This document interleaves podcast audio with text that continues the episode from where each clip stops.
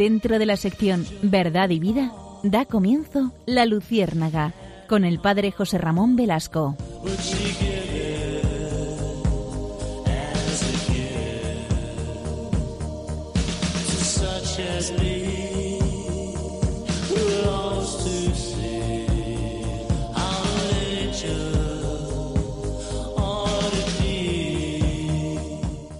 Corría el año de 1557. Nos encontramos en Peralta de la Sal, un pequeño pueblo situado en el reino de Aragón, la actual provincia de Huesca. Allí nace José de Calasanz. José era hijo de Pedro de Calasanz, alcalde del pueblo, y de María, Gastón. Fue el último de ocho hermanos.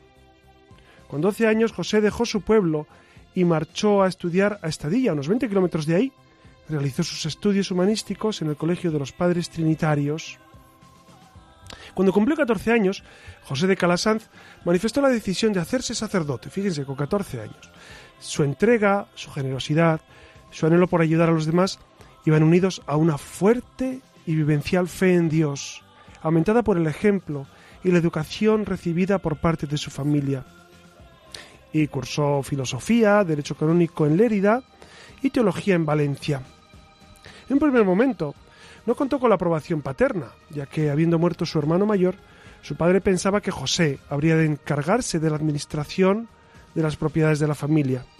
Sin embargo, él continuó con su formación sacerdotal. Fue ordenado sacerdote a los 25 años y aconsejado por el obispo de Urgel, Calasán viajó a Roma, donde trabajó como preceptor de la familia Colonna. Ustedes saben que los Colonna era una familia eh, riquísima y, muy influyente en la Roma del siglo XVI. Antes de cumplir seis años de su estadía en Roma, él estaba trabajando allí como capellán, el río Tíber se desbordó y provocó la más catastrófica inundación del siglo. Como resultado de esta hubo más de 2.000 muertos y centenares de familias pobres quedaron sin techo ni alimentos. Y José de Calasanz, sintiendo la necesidad de ayudar, trabajó infatigablemente en la operación de ayuda a los afectados. Se integró en una cofradía en Roma y juntó un, un grupo de personas para ayudar a enfermos, para recorrer barrios, para ayudar a los más pobres. Le impactó mucho que había infinidad de niños sin escuela por falta de medios económicos. Estamos en la Roma, ya les digo, de finales del siglo XVI y comenzó a idear la creación de escuelas gratuitas, abierta a todos los niños, especialmente a los más necesitados, y propuso esta idea a autoridades eclesiásticas y a gente rica, pero la rechazaron. Al inicio rechazaron esta propuesta. Calasanz no se desanimó y decidió lanzarse solo a la aventura. Pidió una vieja sacristía en una parroquia de un barrio pobre de Roma y así, en la parroquia de Santa Dorotea, comenzó en 1597 la primera escuela gratuita de Europa. Fíjense, la primera escuela gratuita de Europa, con un nombre muy conocido posteriormente, Escuela Pía. Ustedes seguramente han escuchado las escuelas pías. Los alumnos, pocos en un principio, no contaban con recursos para comprar el material escolar. Calasanz utilizó para esto el poco dinero que recibió de su trabajo con el cardenal de Colonna. Con la ayuda de otros profesores jóvenes, a los cuales contagió su entusiasmo, Calasanz dedicó desde aquel momento toda su vida a una misma idea, abrir las puertas de las escuelas a todos los niños y los jóvenes. La idea novedosa que introdujo José de Calasanz es la de enseñar a las clases populares en aulas con numerosos alumnos, ya que hasta ese momento la enseñanza se limitaba a las clases pudientes, impartida individualmente o en pequeños grupos por un preceptor.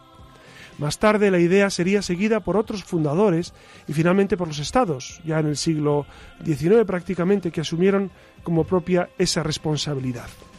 Y murió, pues ya muy viejecito, este hombre, con 92 años, murió en 1648. ¿Por qué les traigo hoy la vida de San José de Calanzán? Bueno, pues porque a mí ha sido siempre una vida que me ha fascinado, porque es un hombre que busca siempre amar a Dios y amar a los más pequeños, en este caso a los que necesitan ser educados. Ustedes saben que la Iglesia siempre ha estado eh, al lado de los que están más desfavorecidos y San José de Calasanz es un ejemplo de ello. Él funda las escuelas pías para que los niños pobres, los niños que no tienen recursos, los niños que no podían tener un preceptor, pues tuvieran su educación. Fíjense qué maravilla, ¿no? Que, cómo la Iglesia se ha preocupado siempre de los que no saben, de los que no pueden acceder a la educación. Cuando el Estado no existía, porque en el siglo XVI no existía el Estado como lo conocemos ahora, el Estado moderno, pues la Iglesia asumía esa responsabilidad de educar. Es una bellísima responsabilidad, una obra de misericordia, de enseñar al que no sabe. Ustedes saben que tenemos las siete obras de misericordia espirituales. Sobre esas obras de misericordia vamos a hablar hoy. Hoy vamos a centrarnos en, ya saben que hace 15 días hablamos de las obras de misericordia corporales, pues hoy vamos a adentrarnos en las espirituales. Y en esta tan hermosa de enseñar al que no sabe. Muchos de ustedes son maestros. Iria Fernández enseña. Buenas noches, Iria. Hola, buenas Iria, noches. Iria es profesora de lengua, literatura, ya hizo periodismo y literatura. Servidor también eh, enseña filosofía y, y estoy encantado de seguir enseñando. Y Alex, pues enseña a su sobrino seguramente. Buenas noches, Alex, que desde el control, porque él no es profesor, se dedica a, a, a, la tecnología, pero seguramente enseña a otros a usar la tecnología. Por eso, acompáñenos si les parece esta noche, porque va a ser una noche eh, fascinante. Eh, fascinante porque nos vamos a adentrar en las obras de misericordia espirituales.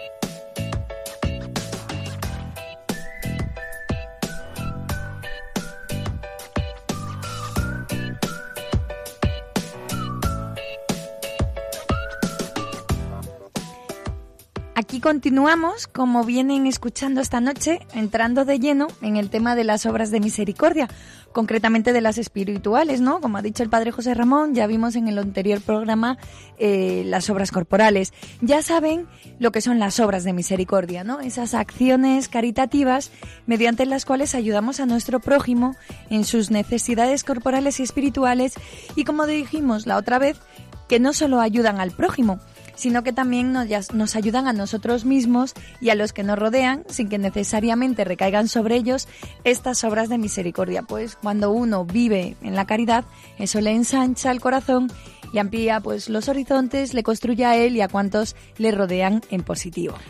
Es verdad, como ya hemos dicho en otras ocasiones, que cuanto más das, más recibes. Y parece un tópico, parece que bueno, es lo que se suele decir, que, que, uno va a hacer una acción pastoral, una misión, una, y al final dices, es que he recibido más. Es un, parece un tópico, pero es la pura verdad. Es decir, cuando ensanchas el corazón y cuando los problemas de los demás son, tuyos, pues entonces tú te olvidas de, tus dificultades, de tus problemas, pues de todo tipo, de motivos, de salud, económicos, y dices, bueno, pero si el Señor me llama a ayudar a otros, ¿no? Entonces, por eso lo que dice Siria es perfectamente cierto, ¿no? Que, que el Señor nos amplía nuevos horizontes y cuando nos dedicamos a la noble tarea de ayudar a otros, pues nuestros problemas parece que se disuelven, ¿no? Y nuestra misión, por ejemplo, de, enseñar al que no sabe, pues es una misión preciosa y, seguramente ustedes, algunos de ustedes serán maestros o profesores de universidad, pues denle gracias a Dios que les ha concedido el don de enseñar al que no sabe. A mí esto siempre me llena de, de, gozo, ¿no? Porque, porque Dios me ha permitido enseñar, incluso las homilías que son, pues también son enseñanzas y las catequesis que doy, y las charlas que doy y todo. Y, este, y este, momento en, eh, en, Radio María no es tanto enseñar cosas que ustedes no saben, sino recordar lo que ya saben de sobra. Pero, pero es una bellísima misión la de enseñar, no es una vocación, es una vocación preciosa. Claro, enseñar al que no, al que no sabe, pero eh, a mí me pasa que yo estoy siempre aprendiendo, ¿no? Aprendo de mis alumnos eh, y sobre todo aprendo en humanidad, ¿no? De, de, cómo se comportan, de cómo hay que quererlos, cómo te enseñan tantas cosas. Pues ven que, que vamos a hablar de eso, ¿no? De la misericordia, pero en mayúscula. Eso de sentir por y con el otro sus miserias y sus dolores. ¿Y por qué? Porque eso de las obras espirituales, pues muy sencillo. Un cristiano no puede detenerse solo en los problemas personales, ya que ha de vivir de cara a la Iglesia Universal, ¿no? Pensando en la salvación de todas las almas. Eh, estas obras las, la Iglesia las ha ido tomando de textos que están a lo largo de la Biblia y de actitudes y enseñanzas del mismo Cristo, como el perdón, la corrección fraterna, el consuelo. Pero recuerden que somos cuerpo y alma, de ahí que vayan siempre de la mano esto de las obras de misericordia corporales y junto con las espirituales, no lo olviden. Así que ya ven que cargadito viene el programa de esta noche. Eh, recuerden que por encima de las obras de caridad lo importante es amar a Dios sobre todas las cosas y será con esta premisa con la que intentemos profundizar, disfrutar y, sobredimensionar a todas y cada una de las obras de misericordia para darles un sentido. Así que casi nada.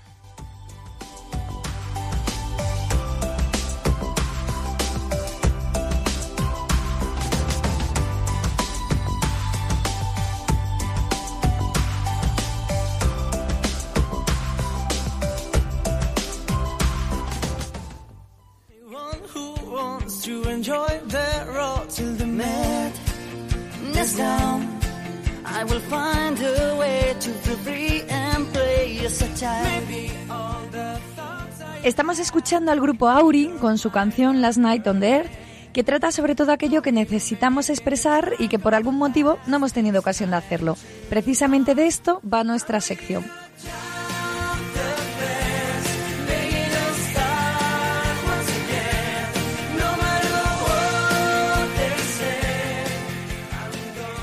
Pero antes de lanzarle al padre José Ramón Velasco algunas de nuestras inquietudes, vamos a detenernos eh, de manera muy sucinta en las obras de misericordia, una a una, para poder comprenderlas y así también amarlas. Como saben nuestros oyentes, las obras de misericordia espirituales son siete. Enseñar al que no sabe, dar buen consejo al que lo necesita, corregir al que está en error, perdonar las injurias, consolar al triste, sufrir con paciencia los defectos de los demás y rogar a Dios por vivos y difuntos.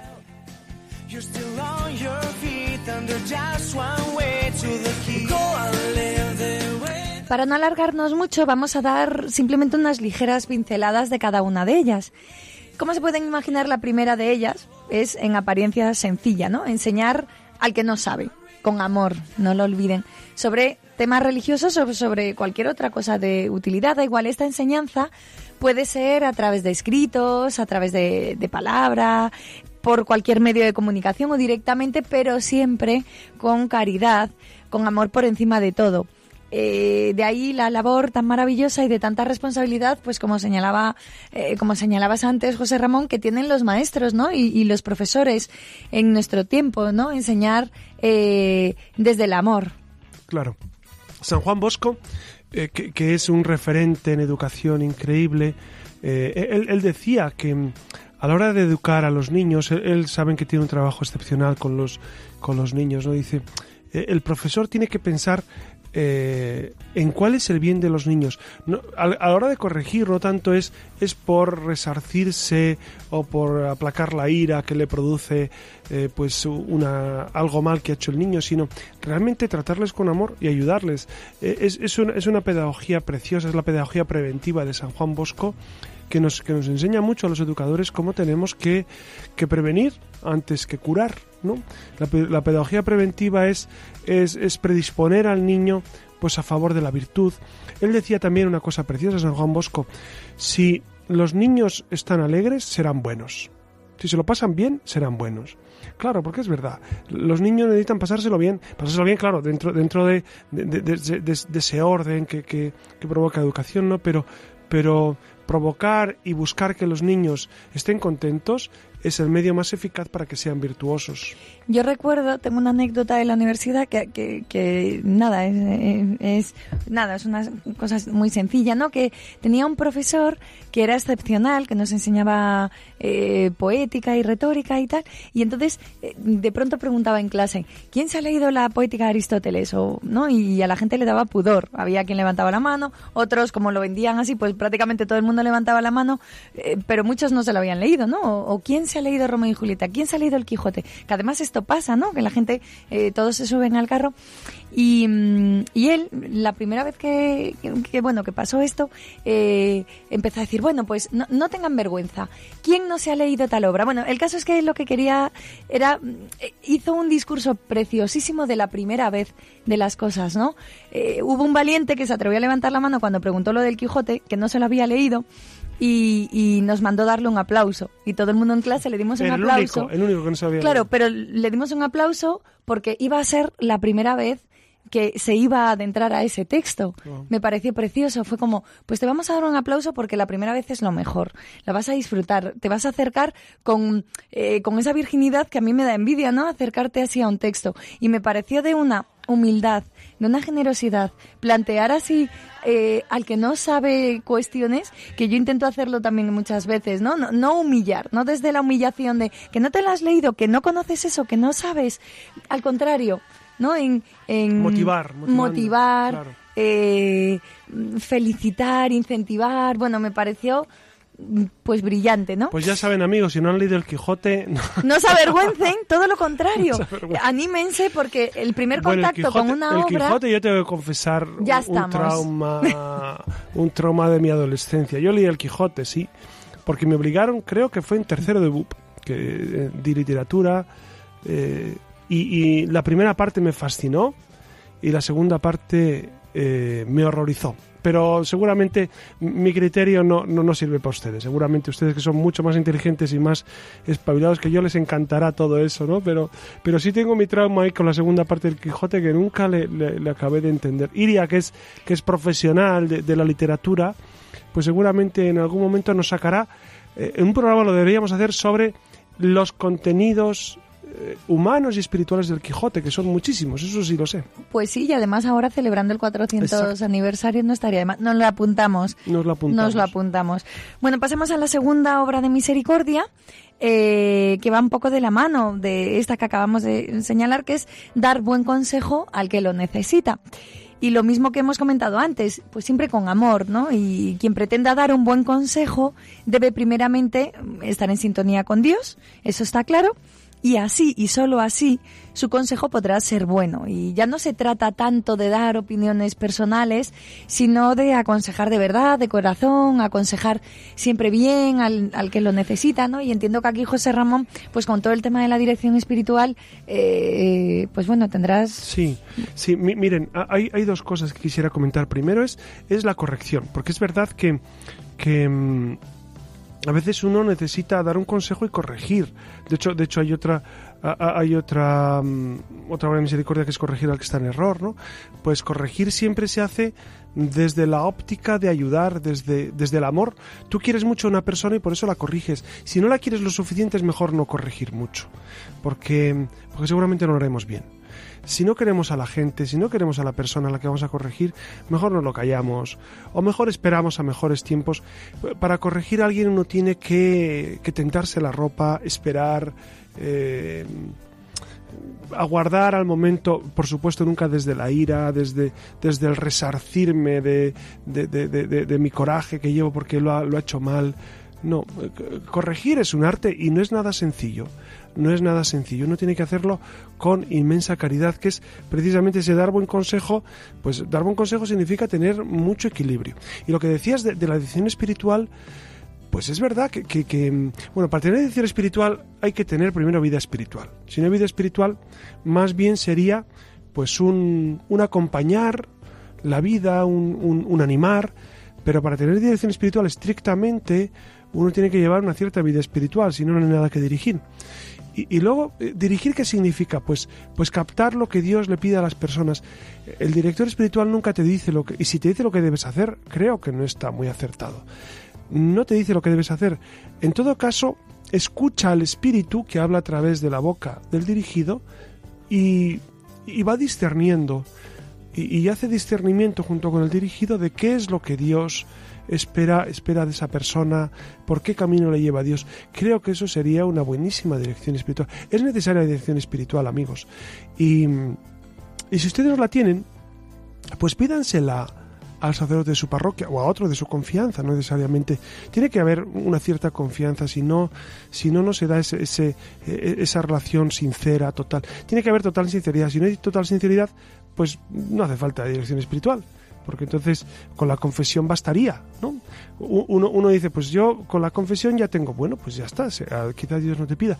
Dirección espiritual es los que ya van por nota, es decir, los que ya buscan eh, una vida espiritual más intensa, los que eh, tienen en su corazón el anhelo sincero de ser santos y entonces van buscando qué es lo que Dios les propone, por dónde van, qué tienen que hacer para, para agradar más al Señor. Entonces, la lección espiritual, como ven, eh, es, es, un, es, un, es un don inmenso de la gracia.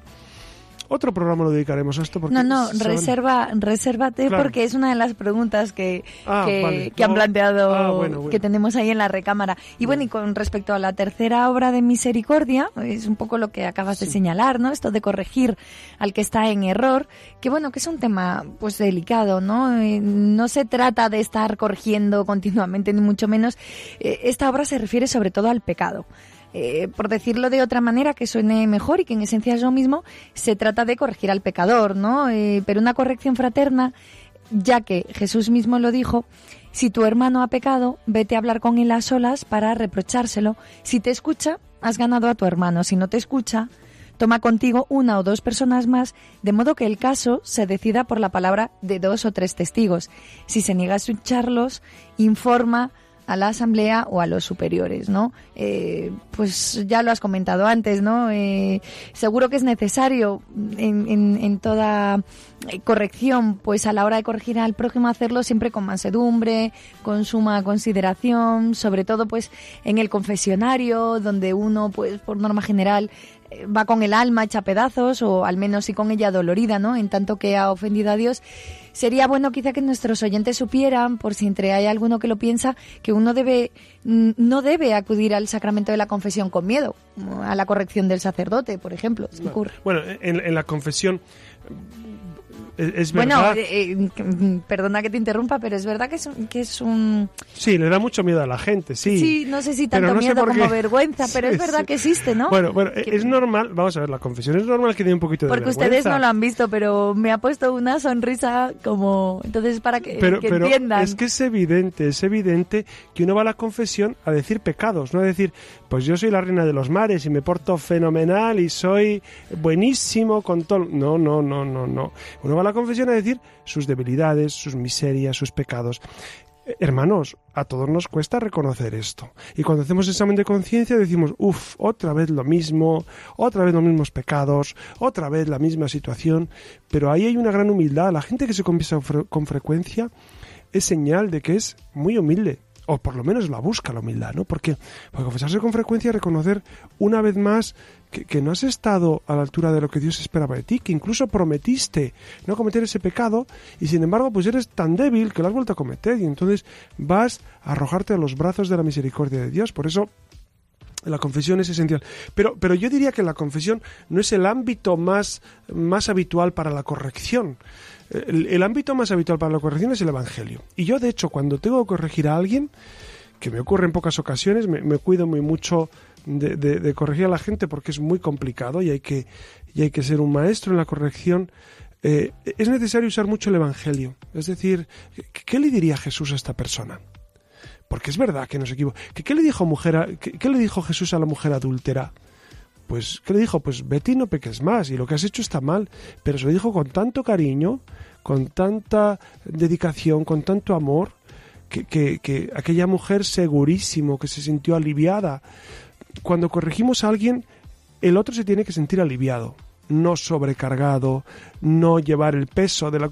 Esto es un arte, amigos, ¿eh? es un arte corregir a los demás. A veces los que tenemos la misión de, de, ayudar a otros por ser sacerdotes o por ser educadores o por tener responsabilidad, o los que son ustedes padres de familia o, o tienen nietos, o pues es una gran responsabilidad y uno tiene que pedir a Dios la luz y al Espíritu Santo, Señor, ilumíname para corregir a esta, para corregir a esta persona, a este familiar, a este amigo, porque, porque es una corrección necesaria. Fíjese que de todas las correcciones, no todas son necesarias. A veces corregimos muchas cosas que, que, no es necesario, pues que no es el momento, no es circunstancia, no es la gravedad que nosotros queremos darle. Entonces hay que tentarse mucho la ropa a la hora de corregir, creo yo, creo yo.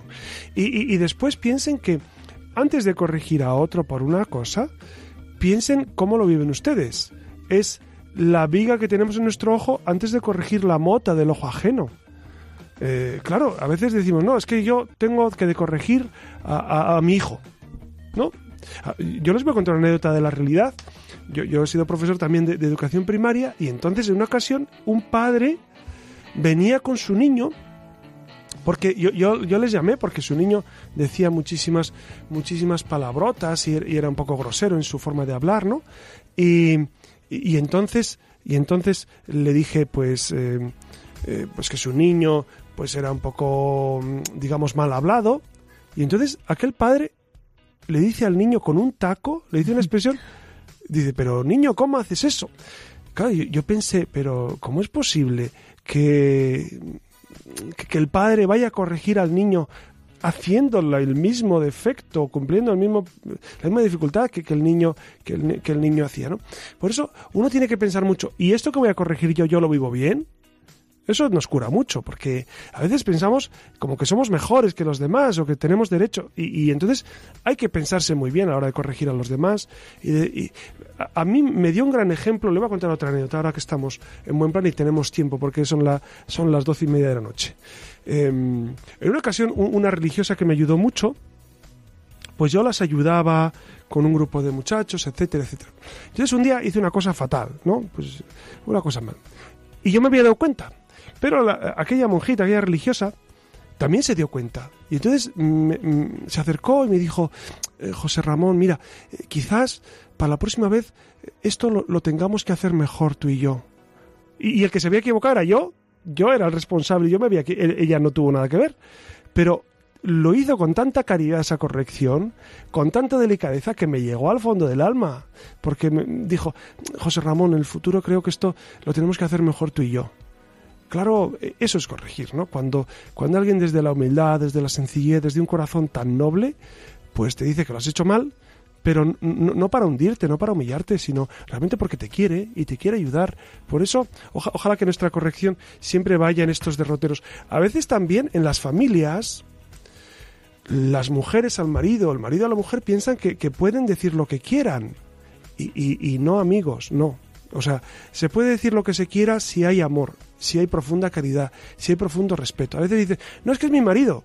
Ya, pues tu marido tiene su corazoncito y tiene su sensibilidad. O es que es mi mujer, o es que es mi hijo. Pues precisamente porque es tu, tu, mujer, tu marido, tu hijo, tu familiar, tienes que tener una delicadeza exquisita a la hora de corregir. Por supuesto que hay cosas que corregir en la familia, por supuestísimo pero se corrige desde el amor, desde, desde ponerte e, en el pellejo del otro. ¿Por qué lo ha hecho mal? Tu hijo, ¿por qué, si es adolescente, por qué hace las cosas fatal? Pues recuerda cuando tú eras adolescente. Yo a las madres les digo, ¿tú recuerdas cuando tenías 14 años? ¿O se te ha olvidado? Pues yo sí lo recuerdo muy bien, mis 14 años, muy bien. Los tengo eh, grabados en mi mente por todas las cosas que hacía mal y que luego me han pesado tanto. Entonces es necesario recordar que también nosotros tuvimos 14 años, que también nosotros nos equivocábamos, que también nosotros teníamos dificultades de todo tipo y, cómo nos gustaba cuando nos corregían con infinito amor, ¿no? Con, ese cariño que hacen las madres y los padres. Por eso, e, este, tema de la corrección fraterna, que es necesario, pero siempre desde Dios, ¿no? Siempre pidiendo al Espíritu Santo que nos ilumine para corregir como Dios quiere y corregir también es felicitar, ¿no? Porque nos quedamos con, con lo malo. También uno, pues felicitar si lo ha hecho bien, ¿no? Valorar. Otra obra de misericordia, perdonar las ofensas. Piensen en el final del Padre Nuestro, perdonan nuestras ofensas, como nosotros perdonamos a los que nos ofenden. Perdonar las ofensas significa que no buscamos vengarnos, ni tampoco conservamos resentimiento al respecto. Significa tratar a quienes nos han ofendido de manera amable perdonar de corazón, no solo de palabra. De nuevo volvemos al confesionario o no, es lo que se nos pide cuando salimos con la gracia de él, ¿no? Eh, José Ramón. que, que en el confesionario, cuando salimos, ¿no? El tema de perdonar las ofensas, me refiero que es el, que la gente es, Dios el que nos perdona a través del sacerdote, que tenemos que salir con el sentimiento, con ese por supuesto, por supuesto. Fíjate, recibimos el perdón de Dios y, y, y, cuál es la intención del corazón? Pues perdonar al que me ha ofendido, ¿no? Eh, Jesucristo mismo lo dice y pone una parábola preciosa de, de aquel hombre que va y, le perdonan un dineral y luego él no perdona unos centimillos que le debía a otro, ¿no? Pues así, nosotros a veces Dios nos perdona tantísimo y, ahí está el gran deseo de, de, transmitir ese perdón a los demás. Además, libera tanto el perdón, no solamente al que lo recibe, sino sobre todo al que lo da. Si tú das perdón, mm. eso te libera, eso te, te, te, hace... Bueno, te, han hecho faenas, pues sí, claro, eh, en la vida de vez en cuando nos hace, nosotros las hacemos muchas veces, pero otros nos las hacen. Y esas faenas, y no las vas a perdonar, y vas a tener ese rencor ahí siempre, y, no vas a liberar el corazón, porque el perdón libera el corazón, libera mucho de, esas ataduras que, que nos, que, que, nos, que nos dejan enclaustrado el corazón, ¿no? Sí, de todos los ejemplos que podemos traer a colación de historias de perdón es apasionante el pasaje de José, quien perdona a sus hermanos que lo hubieran tratado de matar y luego hubieran decidido venderlo. Ahí es nada, ¿no? A ver, a ver quién puede decir lo mismo. Piensen en el Nuevo Testamento, aunque imagino que no hace falta que se lo recuerden las palabras célebres de Jesús cuando estaba clavado en la cruz. Padre, perdónalos porque no saben lo que hacen. Y, y, es verdad que en ocasiones, en ocasiones la gente dice, no, bueno, pero es que es Jesús. Cuando les, cuando hablando, les propones, bueno, pero usted tiene que perdonar, tiene que, como Jesucristo dice, no, no, pero es que es Jesús, ya, ¿y a quién imitamos? ¿A Jesucristo o al pato Donald? Porque, porque esa, esa, es la gran cuestión. Cuando dicen, no, es que Jesús queda muy lejos, bueno, pues usted y yo y todo el mundo eh, estamos para imitar al Señor. Ya sabemos que no somos el Señor y que nos queda eh, infinito camino por recorrer, pero, pero nuestro modelo es Cristo, nuestro modelo es el Señor. Y entonces, eh, ¿a quién ponemos de modelo para perdonar? Pues Cristo que muere perdonando y Cristo que da al buen ladrón que se arrepiente. No, fíjense, al buen ladrón que se arrepiente no le dice, ah, tú has sido malísimo. O sea, ¿quieres ir al cielo después de haber sido tan malo? ¿Es así lo que hace Jesús? No, no es así. Jesús le dice, hoy estarás conmigo en el paraíso. Le perdona absolutamente todo. Toda su vida pasada, en un, en un instante, se la perdona, ¿no? Por eso eh, el perdón nos engrandece tanto. Primero recibirlo de Dios y después darlo, darlo al hermano. Ya vamos por la quinta obra de misericordia, que es consolar al triste. ¿Y en qué consiste esto de consolar al triste? Pues miren, esta, esta obra es más complicada de lo que parece. Entre otras cosas porque a veces una persona que está triste o deprimida se asemeja en efecto a una persona que está enferma. Y es por esto por lo que son muy necesarias unas, unas palabras de consuelo en la aflicción y el dolor, ¿no? La tristeza se ancla a veces de una manera tan mezquina en uno que resulta complicadísimo poder desprenderse de ella y uno mismo, ¿no? Por sus propios medios. Y lo peor de todo es que apenas, a veces nadie se entera y actúa ahí así por lo bajini, esto de la tristeza. Y eso es lo que hace que el triste se muestre a veces muy cauto en confesar que, en efecto lo está, ¿no? Sí, y, es verdad, diría, que, que, no es nada sencillo consolar al triste, porque en ocasiones, primero, no sabes de dónde viene la tristeza y no sabes qué palabras usar. A mí me ha ocurrido en el tanatorio, saben ustedes que por mi por mi vocación sacerdotal, pues me toca muchas veces ir al tanatorio y estar pues con familiares de, de gente que fallece y, acercarme a ellos.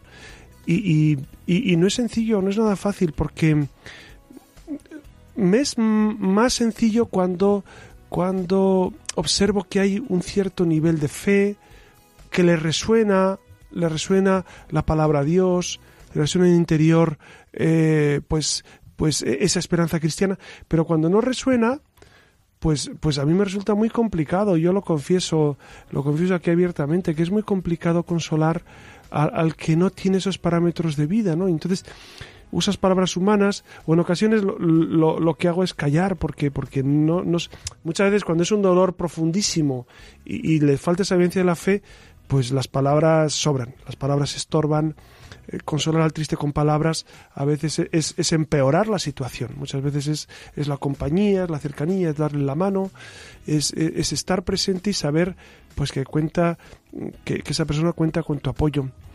eh, yo, siempre insisto en el gran don que, que, que tenemos si creemos, ¿no?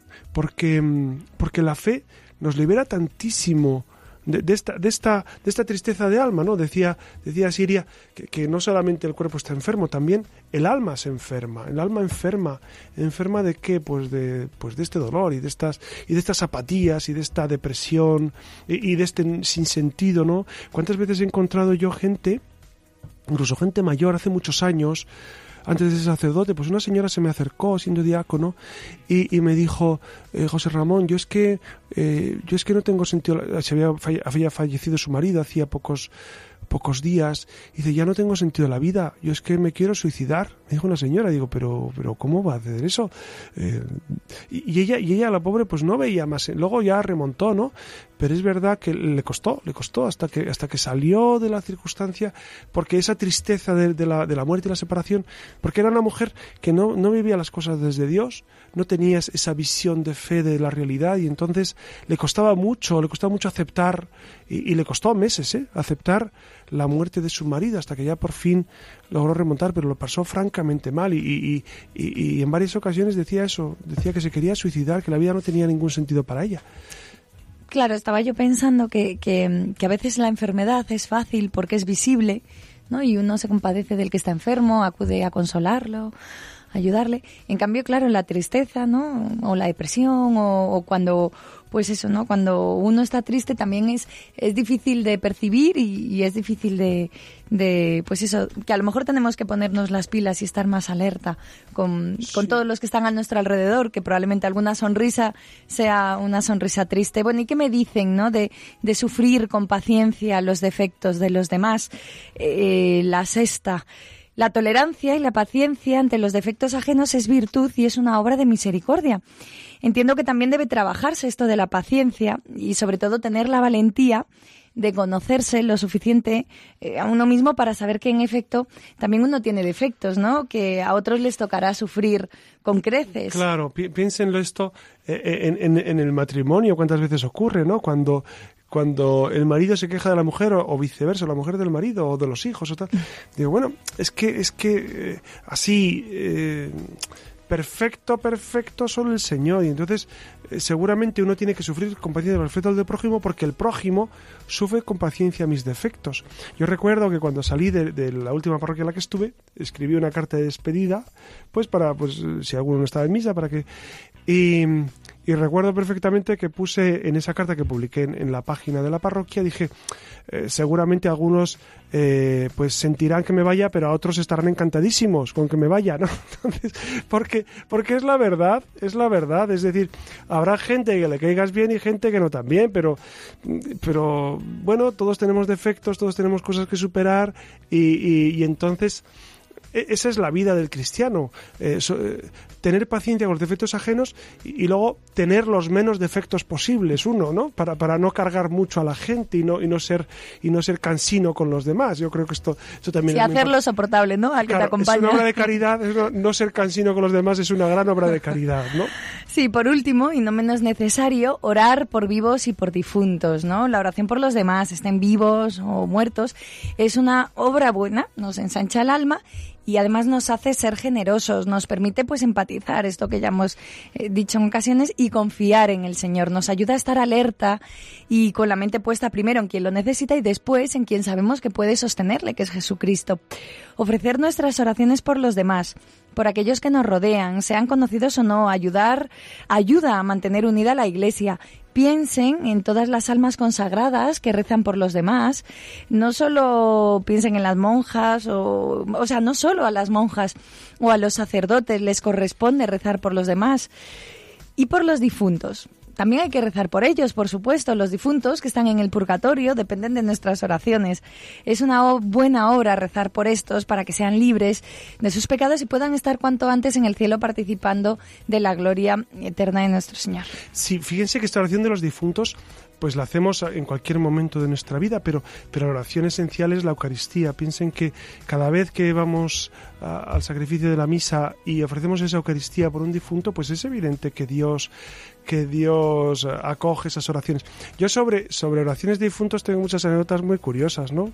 Desde personas que se enfadan porque dicen, es que no ha nombrado a mi marido cinco veces en misa. bueno, es verdad. bueno, pues, pues, y les digo, es que Dios es tan listo que si le nombro al inicio se le queda, se le queda en la mente y, ya, y ya lo sabe hasta el final. U, otros que, que, que, dicen, no, ¿y, ¿y cuánto cuesta que usted cite a mi marido cuatro veces en misa? ¿Cuánto cuesta eso? Digo, pues lo mismo que una. Es decir, lo que, pues las tasas que pone o lo que usted quiera dar.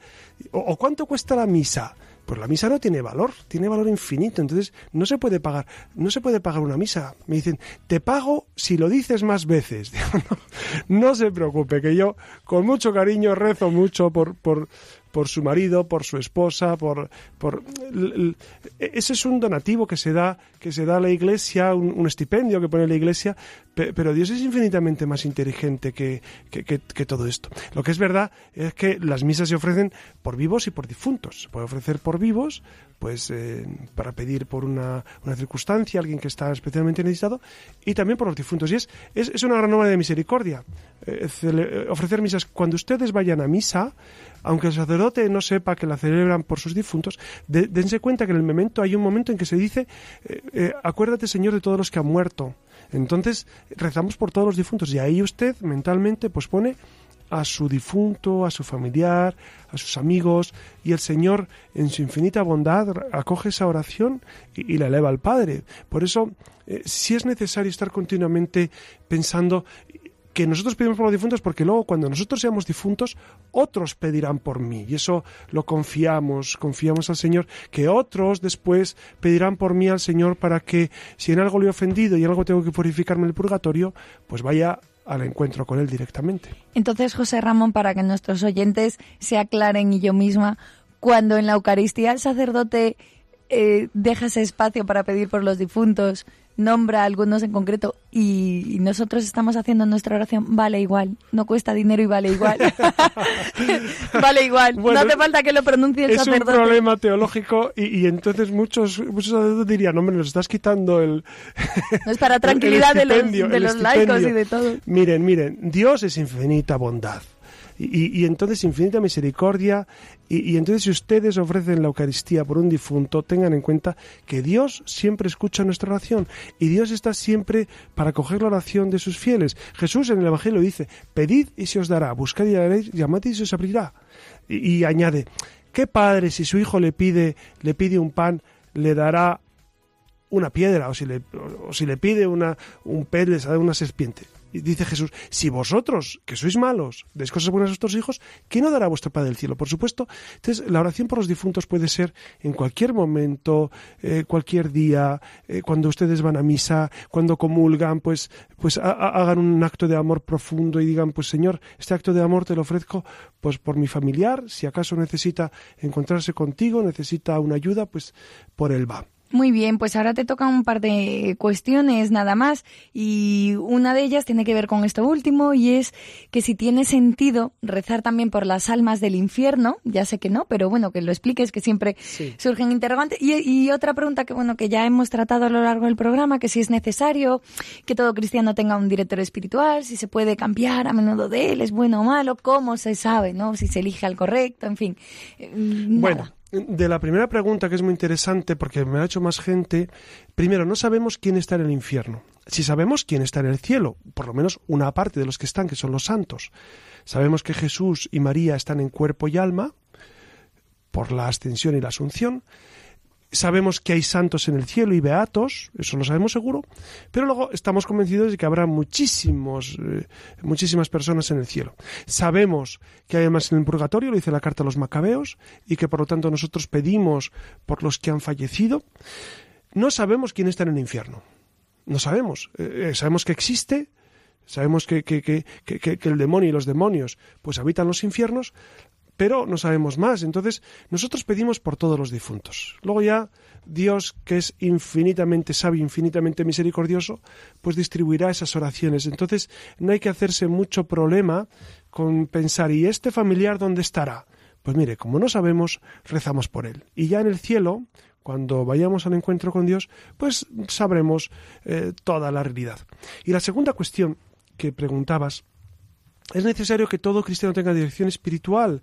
Eh, Pues es necesario que todo cristiano, eh, primero, tenga una relación con Dios cuanto más estrecha mejor.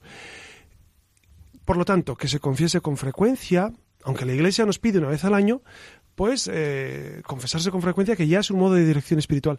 Y después algunos están llamados a llevar una vida espiritual más intensa y entonces sí es bueno que cuando ustedes tienen, tienen dudas o, no saben cómo reaccionar ante un evento, pues que eso lo hace mucha gente con mucha naturalidad, sin, eh, sin, necesidad de, pedir cita previa ni nada, simplemente pues acuden al, al párroco, al sacerdote y le, le preguntan y pues es un modo de dirección espiritual algunos, como digo, que, viven una vida espiritual muy intensa, pues tienen un director espiritual, hablan con él pues una vez al mes o cuando ellos consideran oportuno. ¿Conviene cambiar de director espiritual? Pues no conviene cambiar mucho, porque, porque la persona se va conociendo, va sabiendo eh, cómo es su corazón, va sabiendo cómo, cómo Dios la va llevando, pero si uno, por ejemplo, pues eh, pues no está muy, muy, muy a gusto por alguna circunstancia, pues es evidente que si no estás a gusto con, con, una persona por, por, la orientación que te da, quizá no te no es de tu agrado, pues, pues cambias tranquilamente porque buscando siempre hacer la voluntad de Dios, no tanto por satisfacción pura personal, sino porque uno piensa que es más voluntad de Dios el cambio, ¿no? Eh, ¿Cómo saber si elige uno al correcto? Muy sencillo, aplicando el sentido común.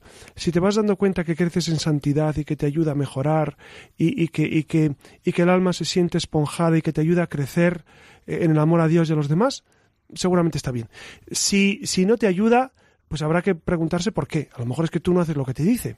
A lo mejor el director espiritual te dice que, camines por un, por un sendero porque él, piensa que Dios te lleva por ahí y, uno no, no acaba de caminar. Tú dices, esto no funciona. Bueno, hay que discernir, hay que discernir mucho eh, por qué ocurren las cosas. No se puede dar una receta para todos, ¿no? Entonces, como criterio esencial y básico y de sentido común, si creces en santidad y en amor a Jesucristo y a las almas, seguramente estás en el camino correcto.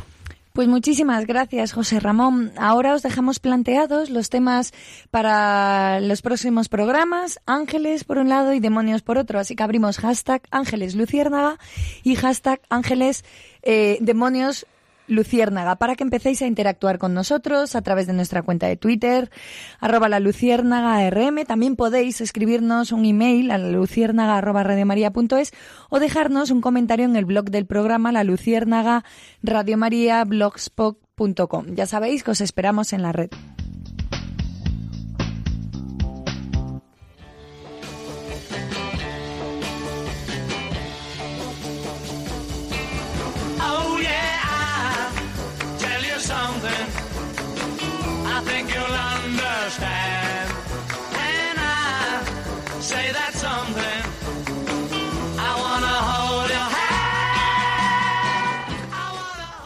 Y la verdad es que ya hemos hablado mucho por esta noche, así que nos despedimos con estas últimas reflexiones en voz alta.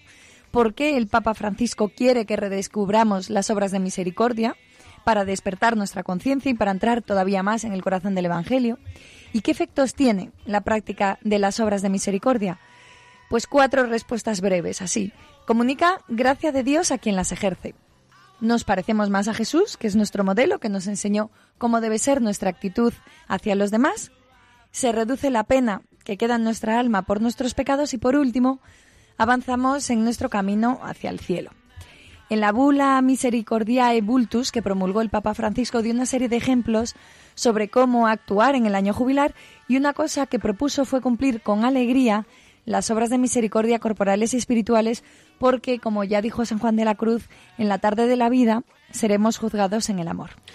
Es verdad, es verdad, Iria, y es verdad, queridos amigos, como el, Señor es tan bueno que nos, que nos pone casi, casi eh, de manera facilísima ejercitar la caridad. Piensen ustedes, a lo largo del día, ¿cuántas ocasiones tenemos de ejercitar estas obras de misericordia? Enseñar al que no sabe, dar buen consejo al que necesita, corregir al que se equivoca, etcétera, etcétera. ¿Cuántas veces a lo largo del día? Pues es Dios que en su infinita misericordia nos propone o nos propone eh, pues modos de servirle, ¿no? Y fíjense que si algún día pues por lo que sea, por nuestro egoísmo, no lo hacemos, no se preocupen. Cuando llegue la noche, piensen, mañana voy a tener muchas oportunidades de suplir lo que hoy no he hecho por lo que sea. por desconocimiento, por desidia, por pereza, por egoísmo. Mañana voy a tener muchas oportunidades. Cada día, cuando acabamos la jornada, nos planteamos eh, dar gracias a Dios por lo que ha ocurrido y, y, proponernos para el día siguiente solventar las dificultades, los pecados que en este día hemos tenido. Por eso, tengan seguro que las oportunidades de Dios son inmensas, son infinitas. Por eso, anímense, anímense, animémonos a vivir esa misericordia profunda que el Señor nos propone. Y muchas gracias por estar ahí y por, y por escucharnos hasta estas horas de la noche. Buenas noches, Siria. Buenas noches. Que descanses. Igualmente. Buenas noches, Alex, que descanses también. Y buenas noches a, ustedes, a todos ustedes, que descansen. Y siempre quedo amigo de ustedes, José Ramón Velasco.